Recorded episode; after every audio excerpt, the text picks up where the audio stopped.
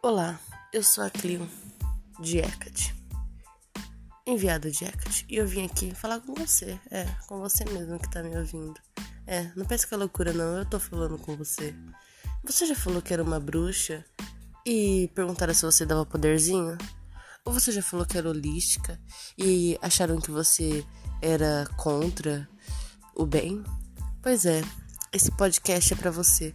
Eu venho convidar você para sentar na minha roda, para que trocamos experiências de mulheres, sentimos a dor e o amor de ser mulher na história e nos conectemos ao sagrado feminino. Então, bem-vinda à egrégora da lua negra. E aí? Você vai falar que não?